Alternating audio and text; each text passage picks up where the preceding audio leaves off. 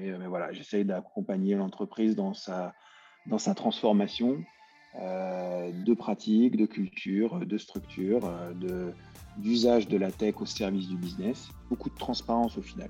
Transparence du code, transparence des perfs, transparence de la valeur créée de chaque produit. Et ça fait que ben, petit à petit, on s'ouvre, on connecte les produits des autres, on enrichit son système d'information grâce, grâce au savoir des autres business units Bonjour à tous et bienvenue sur le podcast CIO Révolution, le podcast des DSI modernes. Je m'appelle Bertrand Ruiz, je suis le CEO de RSAS, une solution web qui permet à la DSI et à la direction générale de partager une vue claire des projets en cours, des décisions à prendre et des priorisations à faire. Pour faire le meilleur produit au monde, nous avons décidé de lancer ce podcast pour interviewer les DSI, moteurs de la transformation de leur entreprise, et tout faire pour comprendre leurs enjeux et leurs méthodologies. Nous y abordons des sujets comme l'organisation projet, les copiles, la relation à la direction générale, l'impact du no-code avec le choix IT et bien d'autres choses encore. Grâce à eux et à leur feedback, aujourd'hui avec AirSAS, vos rapports projets de comité de pilotage sont faits en un clic, plus besoin de passer des heures sur PowerPoint ni à rechercher l'information dans vos emails. Vous avez une vue agrégée de toutes vos données projets, budget, risques, temps passé. Et pour éviter toute ressaisie d'informations, AirSAS se connecte à vos outils Microsoft Teams, Jira, Wrike, etc. Sur ce, je vous laisse avec ce nouvel épisode à la découverte de nouvelles façons de faire. Écoutez, euh, bonjour à tous. J'ai le plaisir aujourd'hui d'avoir avec moi Mathieu Grimont-Prez. Bonjour Mathieu. Bonjour. Alors, on, dit Grimont-Pré. Ah, et Grimont-Pré, pour, pour, commencer, j'étais bon. Et euh, Mathieu, qui est, euh, qui est le CIO et CDO d'ADO, est-ce que Mathieu, tu peux nous parler un petit peu de, de ta mission et de ton entreprise? Alors ADO, euh, c'est plus connu pour le grand public sous euh, la marque Leroy Merlin. Euh, donc on est, on est leader européen, mondial même, après les deux Américains, dans tout ce qui est le home improvement. Donc ça dépasse même maintenant le bricolage, mais on est quand même connu avant tout pour ça, les magasins, les magasins de bricolage, mais de plus en plus, on vend, on vend des solutions pour la maison. Et on est présent dans pas mal de pays, hein, beaucoup en Europe, donc euh, Europe du Sud, Espagne, Italie, Grèce, Portugal, Afrique du Sud, euh, Amérique du Sud, euh, une très forte présence en Russie, également en Roumanie, en Pologne. On a également des brands sur le marché B2B, donc avec Bricoman, où on sert les artisans professionnels. Bricomart en Espagne, qui marche très bien, et en Italie aussi. Donc on a vraiment deux marchés. On fait 28 milliards d'euros de chiffre d'affaires de manière générale, donc c'est pas mal. Et, on a plus de 300 magasins de mémoire. Ok. Et donc, du coup, vous, vous êtes le CIO groupe. Voilà, moi je suis, je, je m'occupe donc de toute la tech au niveau du groupe et de la transformation digitale. Donc, donc c'est pas que le DSI, euh, c'est pas que le CTO, euh, mais, mais, voilà, j'essaye d'accompagner l'entreprise dans sa, dans sa transformation euh, de pratique, de culture, de structure, de, d'usage de la tech au service du business sur, sur l'ensemble des métiers, depuis, depuis la supply chain, l'expérience client, le web, l'intégralité de ce qu'on veut faire. Donc, du coup, une, une, des points, une caractéristique peut-être de votre parcours, c'est que vous avez été CIO d'une entité Laurent Merlin à celle du Brésil. Et après, vous êtes venu au niveau groupe. Est-ce que, voilà, qu'est-ce qui vous a aidé dans cette expérience d'abord, on va dire, nationale, pour comprendre voilà, les spécificités et avant de, pouvoir aussi l'appliquer ou aider à, à, un peu cette standardisation, homogénéisation au niveau global? Alors, c'est ça fait partie un petit peu d'une association entre mon parcours et la culture de l'entreprise. En fait, comme donc j'ai fait beaucoup de réseaux, de sécu, euh, euh, puis j'ai remonté un peu toutes les couches, hein, de la base de données, du dev, de la gestion de projet, jusqu'à de l'architecture d'entreprise. Et donc j'allais un peu là-bas pour, coordonner euh, la résolution des problèmes. Et puis petit à petit, ben, le, directeur général local m'a demandé si je voulais pas venir plus de manière plus conséquente, présente, euh, et, c'est là qu'on a défini ensemble l'opportunité de transformer un petit peu cette boîte-là. L'avantage, c'est qu'on est un peu loin de la France. Euh, c'était aussi la capacité d'innover, euh, d'avoir aussi une culture locale beaucoup plus agile, donc moins, sur moins de peur de transformation, moins de conséquences aussi, puisque ben, les, grands, nos, grosses business units comme la France ou la Russie sont, quand même plus lourdes à changer. Donc, donc, on a beaucoup innové et on a, voilà, on a pris le chemin de la transfo digitale. Donc, on a, pratiquement refait, on a refait l'intégralité du système d'information, mais avec des méthodes plus modernes, sur des technos plus modernes. Et, c'est comme ça que, que, cette boîte s'est transformée. Et, donc, en 2018, ben, forte de la transformation de cette business unit, j'ai envie de dire successful, ben, en gros, le, COMEX m'a demandé de venir le faire, mais à l'échelle du groupe. Ok. Et aujourd'hui, là, les, par rapport à une expérience, on va dire, voilà, où vous êtes un peu plus loin du groupe, avec peut-être une, agilité aussi de décision qui était celle voilà, d'une entité extérieure, est-ce que est-ce que par rapport aujourd'hui au groupe, c'est différent Est-ce que votre expérience nationale vous permet de mieux comprendre les problématiques qu'eux, ils ont un peu partout dans les pays Donc, du coup, aussi d'être peut-être plus dans l'empathie, dans, la proposition que vous faites ou même dans la méthode que, vous leur proposez pour travailler ensemble? Oui, c'est indéniable que être passé par là légitimise aussi le, discours quand on a un discours de groupe les challenges sont, totalement différents. En fait, on a l'un alimente l'autre, mais le, la complexité de le faire à l'échelle d'un groupe et de multiples entreprises, elle est, c'est vraiment exponentiel par rapport à le faire à, l'échelle nationale, puisque toutes les décisions qu'on peut prendre ont un impact indirect. En fait, quand on est dans une business unit, qu'on est le DSI, qu'on pilote pas moi, la refonte d'un site web, bah, on voit les développeurs euh, tous les jours. Donc, euh, donc si ça prend pas le chemin qu'on veut, si euh, s'il y a quelqu'un qui est qui a une innovation qu'on veut tester, on peut tout de suite approuver. Tout va très très vite dans la capacité de, de prendre des décisions, des risques et de tester. Quand on, quand on le fait à l'échelle d'un groupe, il y a toujours une latence énorme, puisqu'il faut que ce soit compris par le manager qui va l'implanter dans son pays. Donc, on est beaucoup, beaucoup plus sur des aspects de culture, en fait, de, de systémique, j'ai envie de dire, l'organisation de notre structure organisationnelle et l'organisation de notre culture.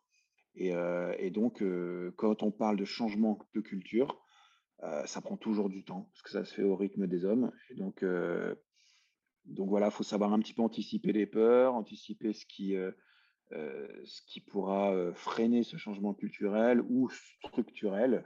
on peut par exemple parler de, des ressources humaines, quel, quel, quel niveau de stratégique workforce planning je mets en place dans chaque pays pour que euh, je puisse avoir le bon niveau de développeur pour développer des produits digitaux euh, localement, si ça vaut le coup. comment je fais un assessment des, des skills dans chaque pays pour savoir si, si le gap est, franchissable ou pas pour intégrer une plateforme globale. Donc voilà, c'est c'est une autre échelle. Vraiment, c'est un peu plus compliqué. Est-ce qu'on peut dire que vous devez animer en fait une communauté de DSI et de managers SI euh, et donc, du coup, dans le, ce mot d'animation et aussi de communauté, c'est voilà, par le leadership, mais par aussi la construction d'une vision commune et une envie d'avancer ensemble et, pas, et, que, et que du coup, ben, puisqu'il y a quand même une culture, de ce que j'ai compris, où chacun aussi euh, peut faire aussi un peu sa vie et c'est la culture euh, comme ça que le groupe s'est formé, mais c'est aussi de créer aussi une envie commune, d'avoir de, d'avoir des solutions communes et d'avancer ensemble. Oui, c'est exactement ça. En fait, ça se, ça se travaille d'abord par le sens. Pourquoi on fait les choses Ensuite, quand on est tous d'accord sur le sens, ce qu'on cherche à atteindre, ce qu'on veut délivrer pour, comme expérience pour le client final, pour les habitants du monde, nous, c'est comme ça qu'on voit les choses.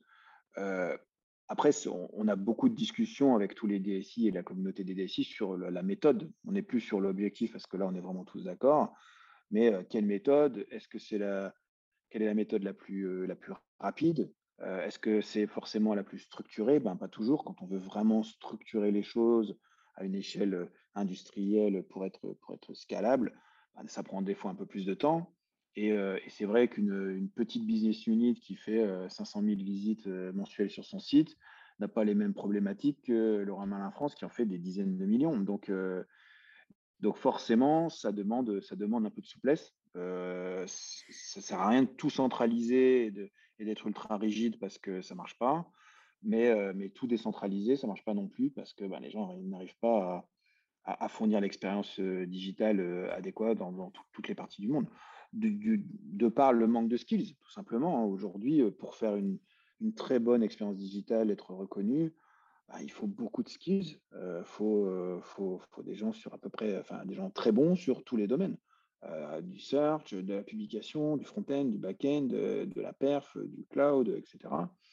Et on voit bien que ben, quand on est en Afrique du Sud et qu'on est une BU, une business unit naissante, c'est pas évident de tout de suite arriver à un niveau, niveau d'excellence sur, sur ces expériences digitales. Donc on est, on est obligé de, trouver ce qu'on a envie de faire en commun, ce qu'on a envie de faire en global, ce qu'on lâche typiquement. Ben, moi, une des décisions qu'on a prises dès qu'on est arrivé, enfin dès que je suis arrivé, c'est de globaliser toute l'expérience cloud de delivery, le CI/CD, la data. voilà, on a arrêté le, le, voilà, les storage locaux, les clouders locaux et compagnie. il n'y a que du global là-dessus. Comme ça, on a une vraie chaîne de dev global. On a mis en place des cultures comme l'open source interne qu'on appelle l'inner source pour que, tout le monde puisse voir les produits développés par les autres. Qu'avant, il y avait des difficultés de communication même pour savoir qui faisait quoi à l'échelle d'un groupe mondial. Euh, donc, on, a l'inner source, on voit le code de tout le monde, on a, tout est, tout autour de beaucoup de transparence au final. Transparence du code, transparence des perfs, transparence de la valeur créée de chaque produit. Et ça fait que ben, petit à petit, euh, on s'ouvre, on connecte les produits des autres, on enrichit son système d'information euh, grâce au savoir des autres business units et, et on crée une sorte d'agilité mondiale. Mais pour ça, il faut, faut, beaucoup l'expliquer parce que ça veut dire que chaque DSI dans chaque business unit bah, perd un petit peu de son pouvoir, perd un petit peu de sa capacité de décider seul. Et euh, ça, faut, faut le faire comprendre. et euh, c'est intéressant sur euh, voilà sur l'opposition centralisation décentralisation. ça revient à une des phénomènes qu'on a connus dans le, dans le, mode du code avec le côté cathédrale et le côté bazar hein, avec l'Instorval. est-ce que est-ce qu'au niveau des organisations et, donc du coup de cet organisme vivant, on peut voir un peu euh, une, un, repo Git avec euh, un responsable qui, euh, qui, qui, contrôle le collectif et dit voilà, ça c'est à nous ensemble et tu peux l'utiliser comme tu peux ne pas l'utiliser. Et, mais qu'en même temps, les autres personnes, s'ils veulent l'utiliser, il faut quand même qu'ils l'utilisent de plus en plus parce que s'ils vont trop loin, ils ne pourront pas revenir. Et en fait, cette relation-là entre ben, du coup décision dictatoriale, dirons-nous, et collectif où tout le monde peut forquer, faire des choses différentes. Et est-ce que c'est voilà, une dynamique un peu, un peu identique ou similaire? Oui, oui, ça marche un peu comme ça. Donc, comment on est organisé? Tout d'abord, en partant de très haut, l'architecture d'entreprise est globalisée. Donc, en fait, les, building blocks sont définis et ne sont pas négociables. Comme ça, les périmètres des produits que l'on cherche à développer sont fixés.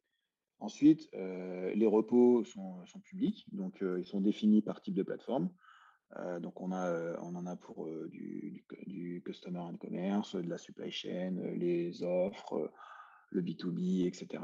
Tout ça, ce sont des plateformes digitales cohérentes entre elles, donc elles, sont en capacité de fournir un service ou global ou en microservices à l'intérieur de chacune d'entre elles. Donc certaines plateformes sont composées de dizaines et dizaines de produits digitaux.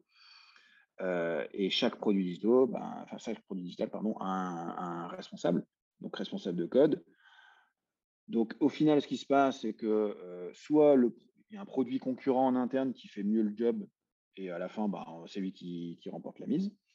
Soit j'ai besoin de, rajouter quelques lignes sur un produit pour un développement local parce qu'il manque une donnée pour une API ou quelque chose comme ça. Je, fais le, je fais la pull request et puis le patron du, produit en question approuve ou pas euh, en fonction. Donc c'est aussi simple que ça. Euh, c'est pas pas absolument euh, dictatorial, mais, mais voilà, il y a des périmètres définis au niveau de l'architecture et en gros, ce qu'on fait, c'est qu'on favorise très fortement le reuse, donc par des, par des incentives financiers tout simplement. Donc si tu veux forquer ou si tu veux concurrencer un produit qui existe déjà, soit tu le fais en démontrant la valeur et à ce moment-là, il, se substitue à l'existant, euh, soit tu veux le faire vraiment, mais tu vas finir par payer le produit deux fois, puisque, puisque tu vas payer quand même le produit commun. Donc, euh, donc ouais, final, part, mais sûr. Voilà, et donc du coup, ce qui se passe, c'est que souvent, c'est les financiers qui euh, reviennent derrière et disent bon, tu as vraiment envie de faire un autre produit, là, il faut que tu m'expliques parce qu'on va payer quand même assez cher.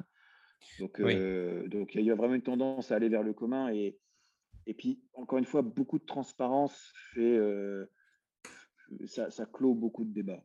En fait, quand on, bah, quand on voit, voilà, on mesure la productivité d'un produit avec le nombre de, le nombre de releases qu'on peut faire par semaine, le nombre de commits qu'on fait par semaine sur ce produit, bah, c'est simple. Hein, si, s'il y a un produit avec une équipe de, 20 mecs qui commit une cinquantaine de fois par semaine, l'autre de l'autre côté, il, va avoir du mal à arriver à ce niveau-là. Donc, donc c'est assez rare finalement qu'on ait, vraiment de la concurrence.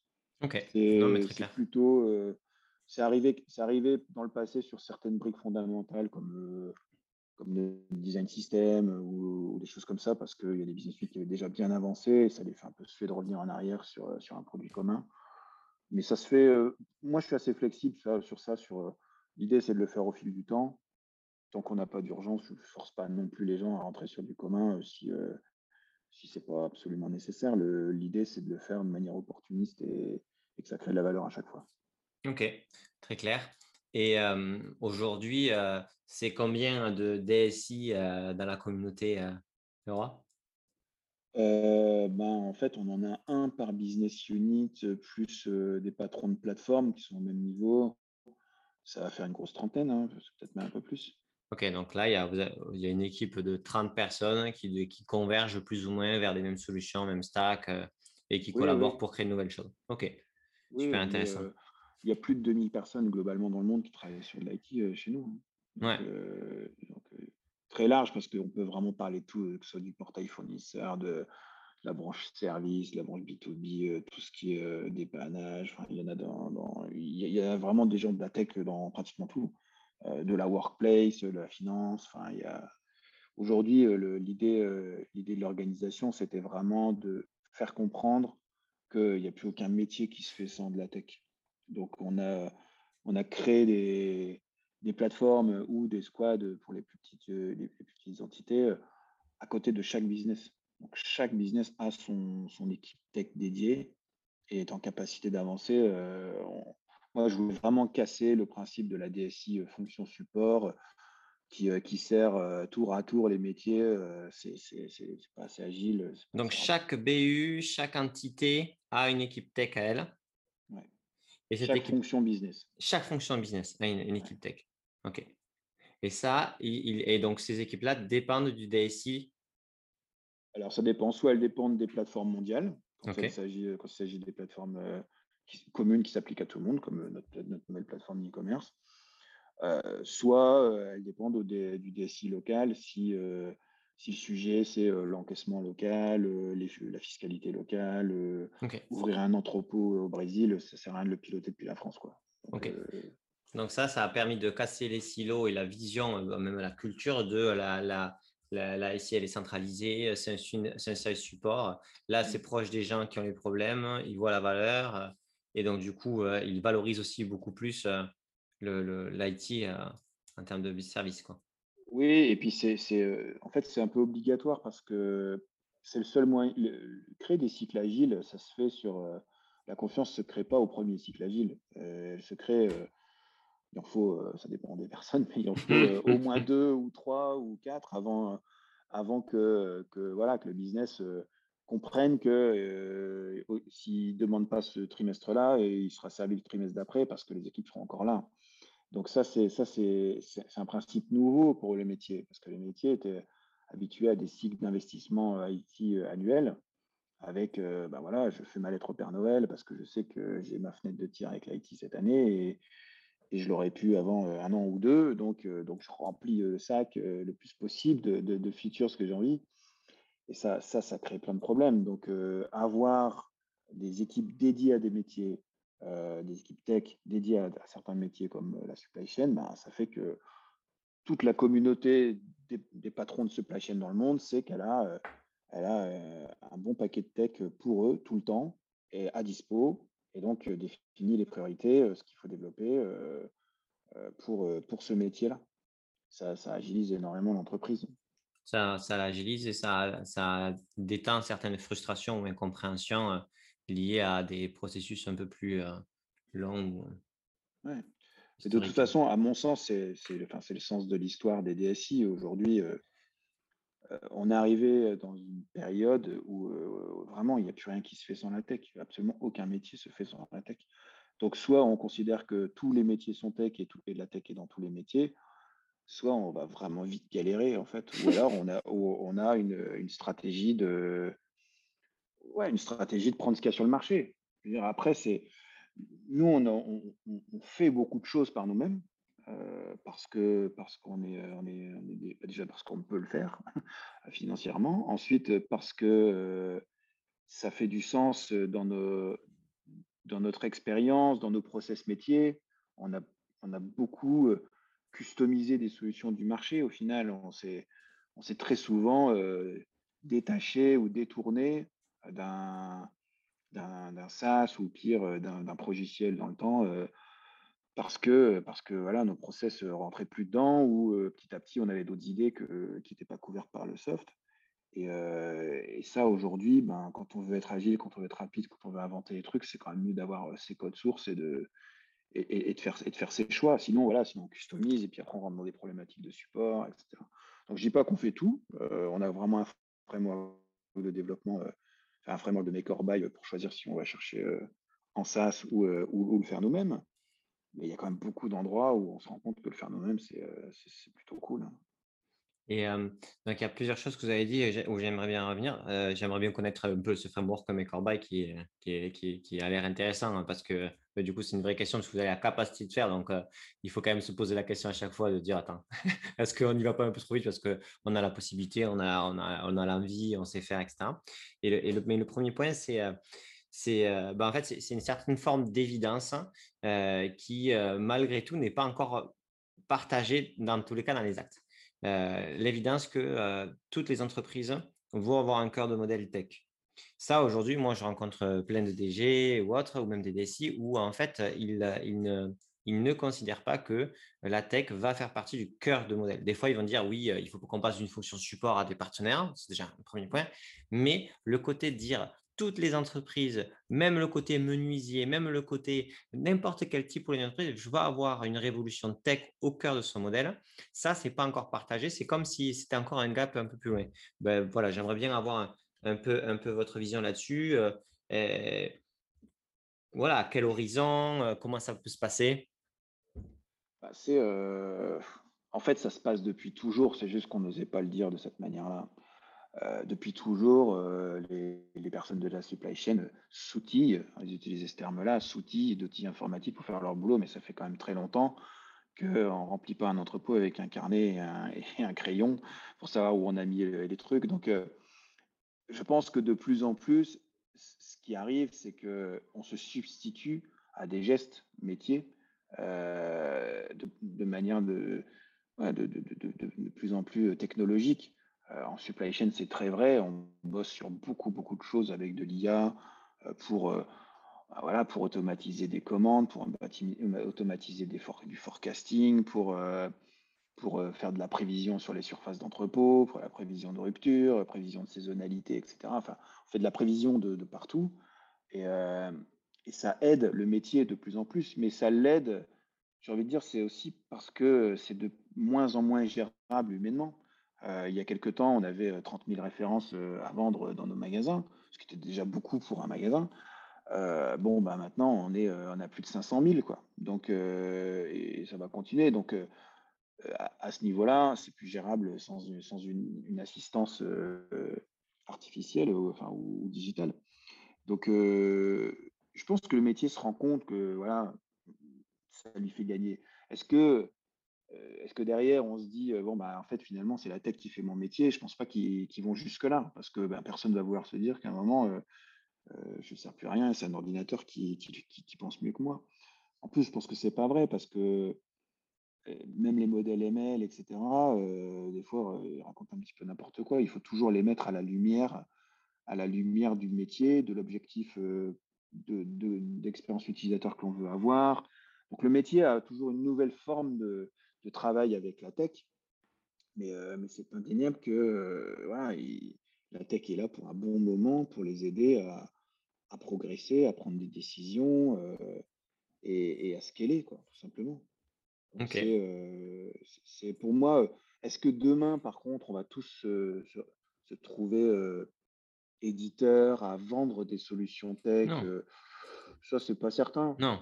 mais par contre, la tech fera partie de votre quotidien parce que pour mieux faire son travail, pour le faire de manière dans des bonnes conditions, etc.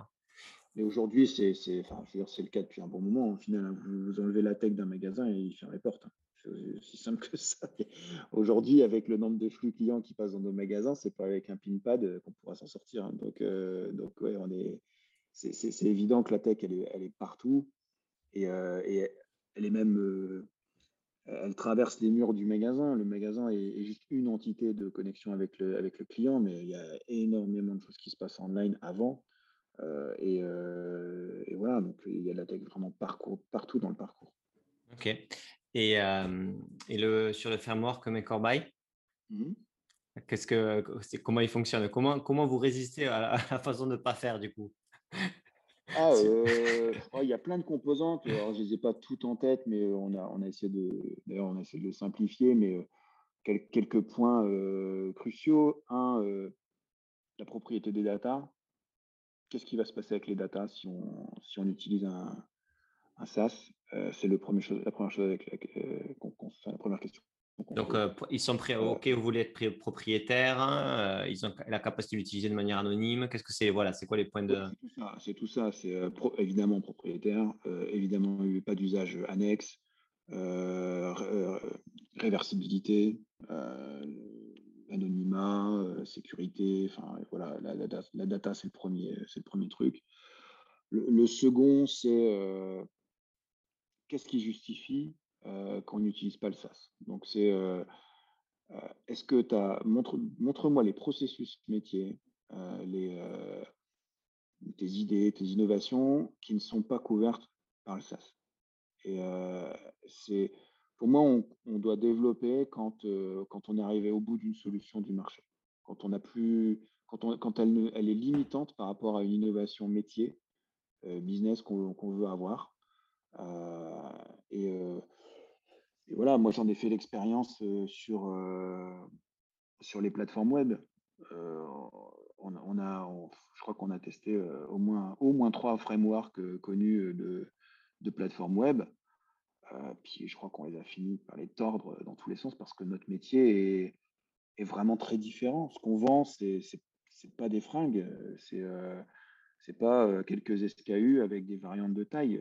on a, je dis pas que c'est facile de vendre des fringues, hein, ils ont chacun leurs problématiques, mais nous, on vend aussi bien des cuisines que, que des vis et des boulons, que, que des fenêtres sur mesure, que de la chaîne au mètre, au mètre linéaire, que des découpes de bois au mètre carré. Enfin voilà, donc il y a des trucs dans tous les sens. Et, on n'a jamais réussi à trouver un framework d'e-commerce de, qui, qui savait prendre ça. Alors vous cumulez, à ça le, ouais, vous cumulez à ça le fait d'avoir un vendeur qui prend la main sur votre panier, donc avoir, avoir des systèmes où les paniers sont multipropriétaires. Bah, il n'y a aucun système e-commerce aujourd'hui qui fait ça. Donc, euh, parce que ça n'a pas été designé pour ça. Donc du coup, on les customise dans tous les sens, ce qui fait qu'à la fin, euh, on dit OK, bon, en fait, à force de customiser, on, va le faire quoi. Donc, donc et c'est comme ça qu'on en est arrivé à faire voilà nos front-end, enfin toutes nos technos de, de micro-front-end, de, de tunnels, de, euh, voilà, mais il y a d'autres euh, outils. Euh, on bosse par exemple sur la marketplace. On aujourd'hui, quand on regarde quand on regarde ce qu'on fait, Miracle, ça nous va. On n'a pas on n'a pas encore d'idée, j'ai envie de dire, et de blocage. Peut-être que ça viendra, mais avec cet outil-là, parce que ben voilà, on l'a lancé, on l'a lancé il y, a y, a un, an, enfin un peu plus au Brésil, mais et, pour l'instant, pour ce qu'on en fait, ça nous va. On a d'autres chats à fouetter, mais je doute pas qu'un jour, c'est ouvert, hein, on a déjà des discussions plusieurs fois avec Miracle, mais le principe est toujours le même. Euh, si, on est limité, euh, on, va aller, on va aller plus vite. On bosse beaucoup, par exemple, avec Google, évidemment, avec GCP, on fait plein de trucs. Mais récemment, bah, il y avait une de leurs API, euh, nos data scientists en ont fait une, meilleure, donc du coup, on a arrêté d'utiliser. Mais, mais et, sur d'autres sujets, ils nous font des super API qui marchent super bien et on n'a aucune envie de les refaire. Donc c'est presque du cas par cas, mais c'est sur ces deux trucs-là. Est-ce que, est mes datas vont enrichir d'autres personnes que moi? Et est-ce que j'en suis toujours, est-ce que j'en ai toujours le contrôle total? Et est-ce que j'ai un process métier qui vaut le coup de faire un custom? grosso modo, c'est à peu près ça sur lequel. Ok. Ok. Et aujourd'hui, au niveau la, la, donc la direction générale, elle n'a pas une vision purement financière, donc du coup des coûts de l'IT, mais elle comprend l'impact de l'IT sur la, sur, la, sur la valeur métier, la valeur commerciale. Est-ce que c'est parce que c'est historique culturellement parlant ou est-ce que ça a été un processus qui s'est mis en place parce que les expériences ont fait que? Non, ça s'est construit au fil du temps. ça s'est construit sur, sur des douleurs souvent. C'est-à-dire quand il n'y a plus de système d'information, comme quand je suis allé en 2011 au Brésil, et bah, qu'il n'y a plus rien qui marche, là tout de suite on voit la valeur du système d'info. parce qu'il y a les magasins fermés et, on compte la perte de chiffre d'affaires à la minute. Donc là, forcément, ça, ça, valorise très vite l'intérêt d'avoir un système stable. Euh, et j'ai envie de dire, euh, ça a été comme ça, ça s'est construit.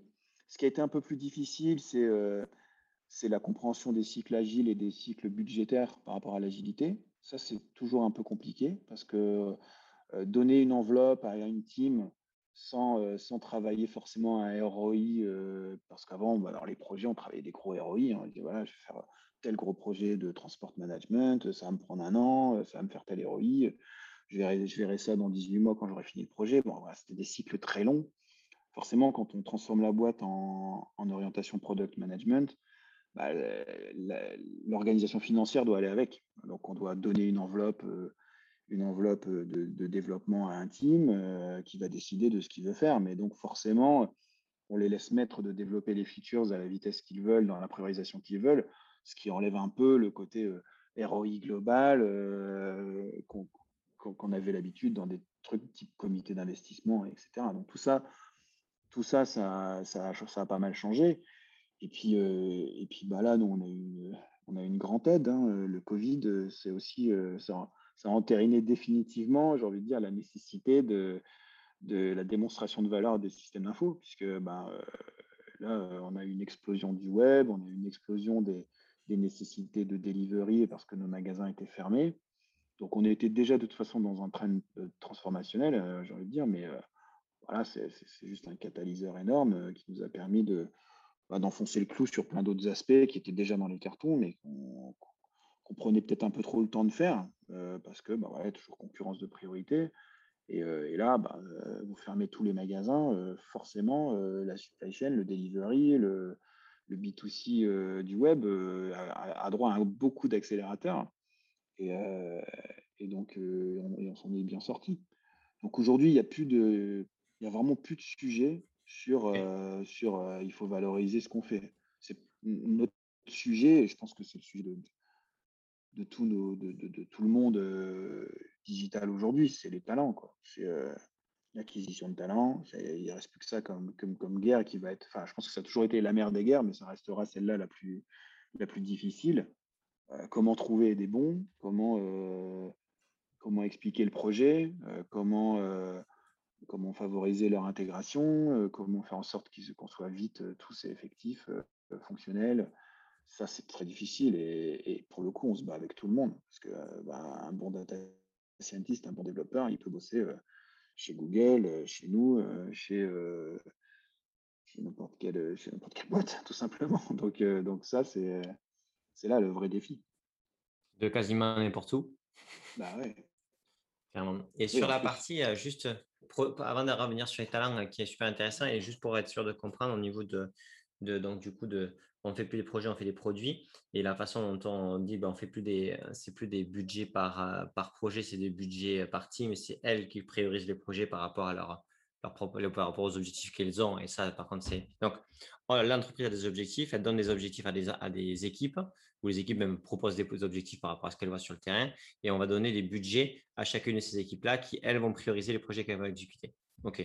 Sur cette partie je comprends. La, juste la partie, euh, la, nuance, c'est euh, le coût, la, différence entre les coûts de CAPEX et d'OPEX, qui sont que euh, comment, en fait, dans une multiplication de projets, les OPEX pouvant augmenter, de plus en plus, comment l'équipe en fait arrive à se projeter sur une équation financière un peu plus long terme en disant ben, si je fais tous ces projets-là, ben, les, coûts d'OPEX, je pourrais les... parce que le budget, est-ce que c'est un budget CAPEX OPEX pour l'ensemble des projets sur quel horizon de temps? Enfin, voilà, comment, comment on gère cette, cette, point, ce bah, Moi, j'ai pris. alors, déjà, on fait pratiquement plus que de l'OPEX.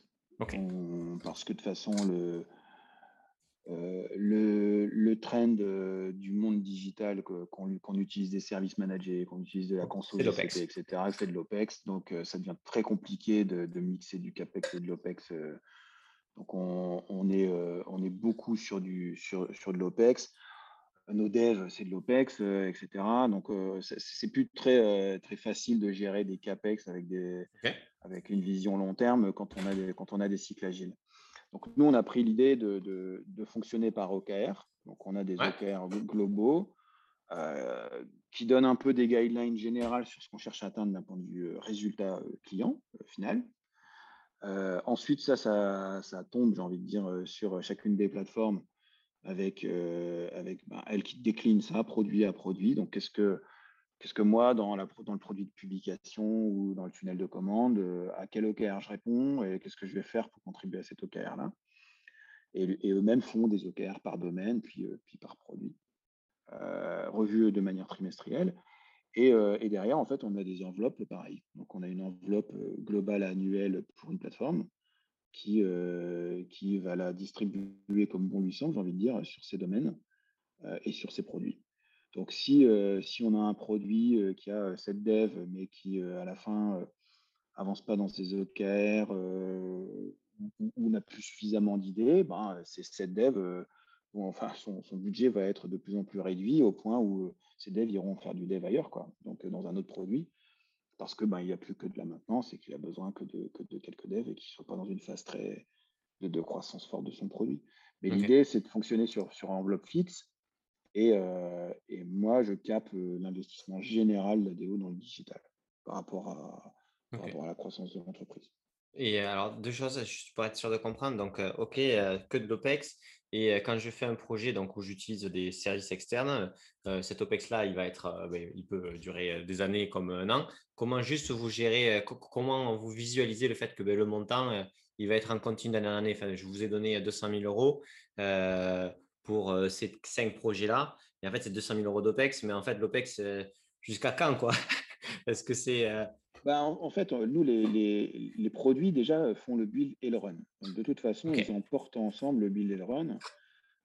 donc, jusqu'à quand? Je dirais jusqu'à ce que mort s'en suive. Si, si le produit. Ok, donc c'est des OPEX, chaque budget, ce sont des OPEX qui s'accumulent. Oui, bah, de toute façon, on, considère, on se considère de toute façon que le. Ce pas des projets, donc ils n'ont pas de fin des produits. Un produit euh, que je mets, par exemple, pour faire je sais pas, un master data client, c'est pas parce que je fais un produit et qu'il va jamais vraiment être fini. Il va peut-être avoir moins de dev, mais il sera jamais fini. Donc, il y aura toujours besoin de maintenance. Comme, l'équipe qui le construit et celle qui le run, bah, peut-être qu'à un moment, dans, je sais pas, dans cinq ans, ils vont me dire, bah, écoute, en fait, cette techno, maintenant, elle commence à être limitante. Il faut qu'on on veut, on veut la changer, bah, écoute, change-la. Et, et, en fait, ce qui se passe, c'est que comme on définit dans chaque cycle d'agile euh, une partie pour la maintenance, euh, une partie pour la qualité de code, etc., du temps, du temps de l'équipe, bah, certaines équipes, elles décident de flinguer leur propre produit hein, ou, de, ou, de, de, le restructurer avec d'autres codes. Il y en a qui changent de, qui changent de framework de front, etc. Bah, ils font ça sur leur temps et leur budget de, de, produit. C'est eux qui décident ensemble, en fait, quand à un moment, le, le, produit doit, doit, bouger. Moi, je voulais vraiment essayer de sortir du, du cycle du cycle d'Annecy, en fait. Parce que j'ai trop de vues de, voilà, euh, des projets type, type gros ERP. Donc, on fait un méga investissement en CAPEX avec, plein, plein de builds pendant deux ou trois ans. Puis après, le truc, il se met en mode run. Sauf qu'en fait, c'est un faux run. C'est un run dans lequel on fait plein de customisation, tout ça. On n'est plus du tout en projet, donc c'est un peu en shadow. Et puis on se réveille, on se réveille 5 ans, 10 ans après avec un truc qui est full customisé, qui pète de partout et, là, on se dit, ah bah ça, il faut que je refasse un méga gros projet. Ouais, mais en fait, on fait des avancées en dents de scie, on n'est pas du tout agile. Et en plus, on prend des risques énormes sur, euh, sur la vision de ce que ce produit pourrait faire pour nous dans les dix prochaines années. C'est, voilà, on est, je pense qu'on n'est plus dans ces modes-là, on n'est plus dans ces, dans ces systèmes-là. Euh, clairement.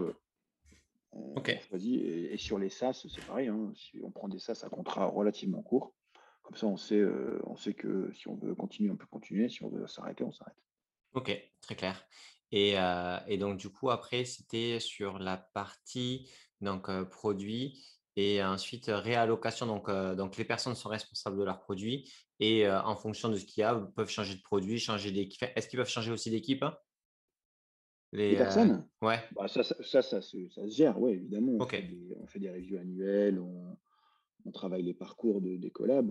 Euh, si, euh, un, collab qui veut. C'est pas freestyle, quoi. On va pas, euh, va pas une équipe parce que, parce que, je sais pas, parce que les mecs, ils ont plus envie de bosser dans, sur ce, sur ce produit-là. Mais, mais évidemment qu'on crée des parcours pour les développeurs, pour les data scientists.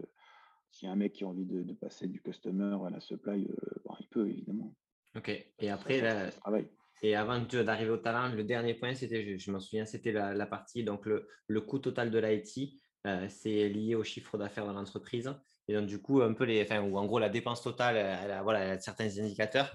Euh, J'imagine qu'avec la taille de l'entreprise, euh, la croissance, etc., ça doit pas être facilement euh, benchmarkable en disant, ben, attends, on ressemble à eux et ils ont tel, ils utilisent, comment vous, comment vous arrivez à définir, hein, avec la, comité, de la direction, hein, le bon indicateur de dépense IT ah, C'est une très bonne question. Moi, pendant très longtemps, je me suis battu contre l'indicateur euh, du, euh, du, pourcentage de chiffre d'affaires. Parce qu'en fait, on avait, euh, on avait énormément de, de voilà, de, boîtes, de cabinets de consulting qui nous disaient, voilà, dans le retail, il faut que ce soit 1,5 du chiffre d'affaires. Ouais, en, en, fait, c'est super dangereux ce truc-là. Parce que moi, je peux faire une IT à 1,5 je fais plus aucun dev, je, sers tout, et puis, euh, et puis pendant trois ans, je tiens 1,5, mais en fait, à la fin, ça va me péter à la figure, et puis, euh, puis c'est tout ce qui va arriver. Euh, est-ce que, est-ce que après c'est 5% Ben non, je pense que ça commence à faire vraiment gros. Donc c'est une discussion, c'est vraiment une discussion. Il n'y a pas de bon chiffre à mon sens. C'est quelles ambitions on a, quelle conscience on a de, de, de, ce partenariat avec le business? Parce que c'est pareil, ça sert à rien de, tant qu'il y ait des stars de développement, si en face, euh, il n'y a pas de métier et que, les mecs, ils n'ont pas d'idée business, bah, ils vont vite se tourner les pouces et puis bah, les, stars du dev, ils vont se barrer. Donc, euh, donc c'est vraiment une adéquation. Et, euh, moi, je vois ça comme, voilà, une, réallocation. J'ai une enveloppe globale, je vois que ça performe. Si jamais ça performe très bien et qu'on délivre encore mieux, bah, j'aurais pas de souci à aller demander plus d'argent et je crois qu'on n'aura pas de souci à m'en donner. Euh, tant, que, euh, tant que ça délivre. Euh, le, grand problème, c'est si, bah, si, ça délivre pas. Je veux dire, nos, general managers sont, ils vivent, ils vivent dans la même société que nous. Ils comprennent bien que voilà, il y a des choses qu'on peut faire et des choses qu'on ne peut pas faire. J'aurais évidemment jamais le budget d'Amazon, mais, mais, mais voilà, ils le savent, ils n'attendent pas non plus que je fasse exactement comme Amazon. Donc, ils sont conscients de ça. On a vraiment fait tout un, tout un travail depuis pas mal d'années sur euh, la conscientisation des, de la valeur tech, aussi bien dans, sa, dans notre capacité à le construire, de ce que de ce que qu'elle peut créer comme valeur. Ce qui fait qu'aujourd'hui, voilà, j'ai pas de problème d'investissement. Je, je, on fait attention, attention à nos sous parce qu'on est tous actionnaires de notre boîte, donc euh, donc on a vraiment envie de, faire attention à ce qu'on fait, mais, euh, mais voilà, on, c'est pas tellement le sujet, en fait, j'ai envie de dire. Ok. Non, mais en gros, vous avez réussi à sortir de la, de la discussion, euh, peut-être qui est un peu stérile, mais qui est classique, d'un d'un chiffre magique où il faut scap, etc. Et vous avez, c'est plus une discussion constante par rapport à l'ambition, à, ce que vous délivrez, à ce que vous sentez les besoins. Euh, et, oui, en fait, on, nos, bah, c'est une chance, mais nos, nos dirigeants s'intéressent à notre métier digital et IT. Donc, euh, comme ils s'intéressent, derrière, ils regardent en fait, la, comparaison, elle n'est pas sur un KPI IT, enfin pourcentage au chiffre d'affaires, elle est sur qu'est-ce que font les concurrents et qu'est-ce que tu fais toi? Je veux dire, donc c'est voilà, moi l'expérience client que j'ai chez bah, aujourd'hui, il me challenge sur l'expérience client de Amazon en, delivery, quoi. Voilà, ouais, ça, va être, ça, va être, chaud, ça va être chaud. bah, ouais, mais en fait, en vérité, je suis, content qu'on parle de ça parce que la vraie, la vraie vie, elle est là. au mmh. final, le client, il s'en fout de combien j'ai de budget. Ce qui compte, c'est que quand il commande un tournevis ou quand il commande une tondeuse, il l'a chez lui soit le lendemain, soit en quelques jours, et c'est tout. Et donc, donc moi, mon job, c'est de faire en sorte d'être compétitif avec ça. Donc, évidemment, notre, notre stratégie, c'est pas d'être meilleur qu'Amazon sur, sur ce point-là. Je pense qu'il y a plein d'autres points où on peut être meilleur qu'eux.